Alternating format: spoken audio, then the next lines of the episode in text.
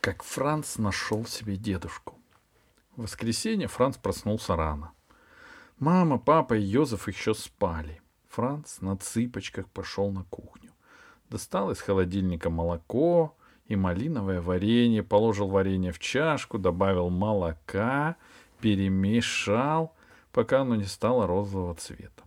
Молоко с вареньем Франц делает себе только когда он один, потому что мама, папа и Йозеф завидев розовую жидкость, сразу кричат «Фу!». Франц как раз допивал последний глоток розового молока, когда в дверь позвонили. Рано утром в воскресенье это могла быть только Габи. Франц побежал открывать.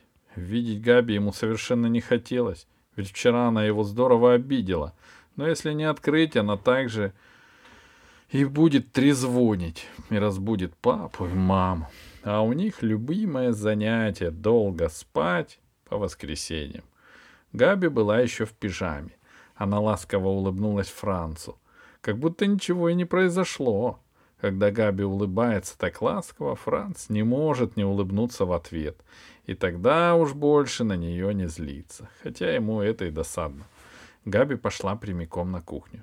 «Сделаешь мне какао?» — попросила она. Франц кивнул. «И погорячее!» — сказала Габи.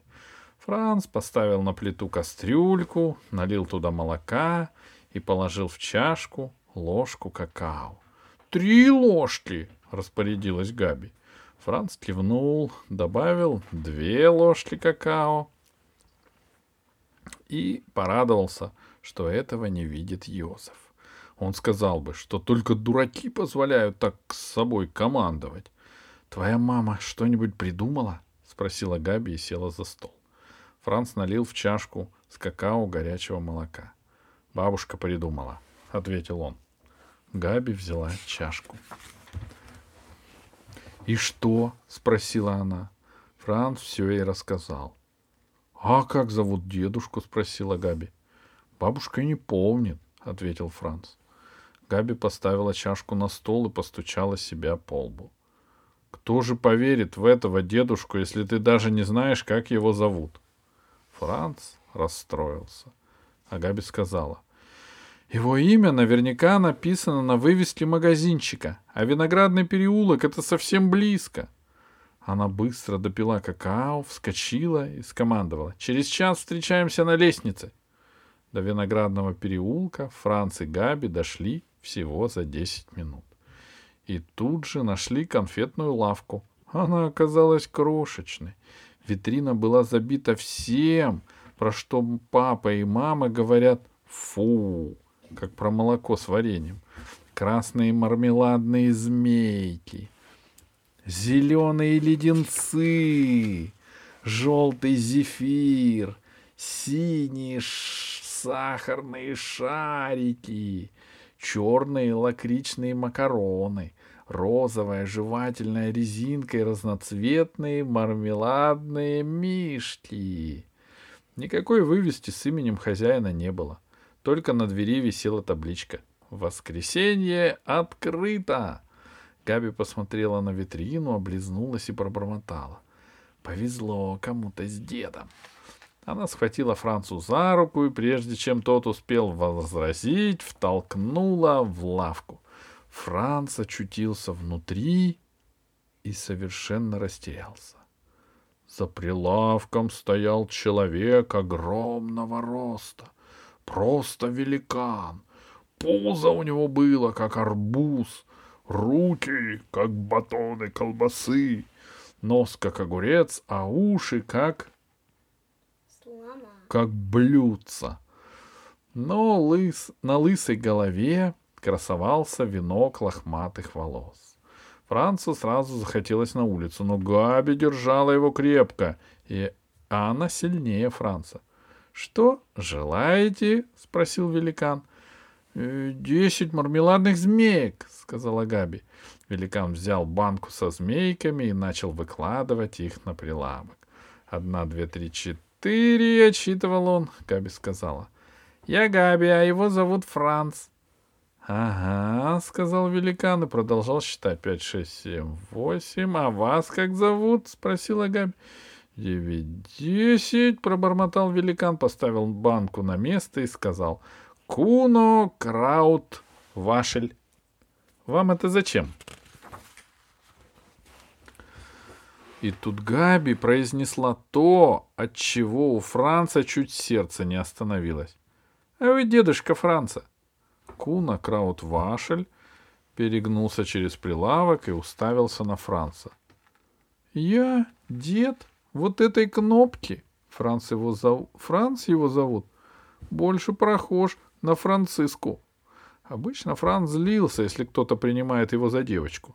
Но сейчас он был слишком испуган. От Габи, конечно, можно ждать чего угодно, но чтобы вот так запросто взять и все выболтать, это уж действительно чересчур. Габи толкнула Франца в бок. «Объясни ему», — потребовала она. Но Франц не мог выдавить из себя ни звука. Габи сказала Куна Краутвашелю. «У него часто пропадает голос, и тогда я говорю за него. Ну, но как получилось, что вы его дедушка, он должен рассказать сам. У меня не выйдет». Потом Габи шепнула Францу. «Дыши глубоко и откашляйся». Франц сделал глубокий вдох, кашлянул и пискнул. «Потому что вы женились на второй жене дедушки». Больше он ничего не мог сказать. Габи снова пришла ему на помощь. «Как его зовут?» Франц писнул. «Отто Маус». «Действительно!» — удивился Куна Краутвашель. «Моя жена была вдовой Отто Мауса». Он подался еще вперед, подхватил Франца, усадил его на прилавок и внимательно осмотрел. «Чему же я обязан такой честью? Вдруг считаться дедушкой?» — спросил он. «До сих пор я был в вашей семейке до лампочки». Франц бросил на Габи умоляющий взгляд, и Габи ответила. «Ему срочно нужен дедушка». Зачем Францу срочно понадобился дедушка, Габи уточнять не стала. Она решила, что так будет умнее. Это и правда было умнее. Крун, Куна Краутвашель растрогался так сильно, что ему пришлось вытащить из кармана брюк носовой платок. Он несколько раз трубно высморкался бормоча. «Да, да, я знаю, мне тоже никогда не было дедушки, а без него жить трудно. Францу уже не казалось, что перед ним страшный великан.